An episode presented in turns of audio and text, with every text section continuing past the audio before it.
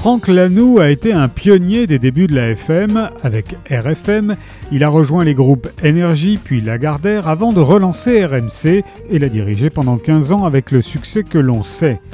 Dans la série Dictionnaire amoureux qui paraît chez Plomb, il propose Dictionnaire amoureux de la radio avec plus de 120 contributeurs parmi lesquels Christophe Barbier, Difoul, Alain Duhamel, Jean-Pierre Elkabach, Marc-Olivier Faugiel, Jérôme Garcin, Christophe Ondelat, Manu Lévy, Catherine Ney, Laurent Ruquier ou encore Jacques Pradel.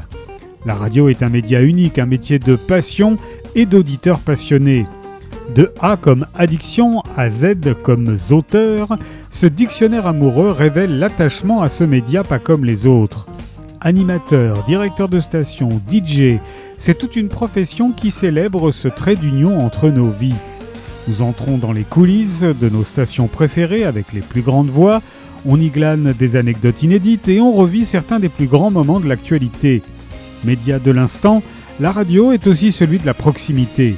De cette relation si particulière naît une fidélité qui a permis à la radio de surmonter les récents bouleversements technologiques.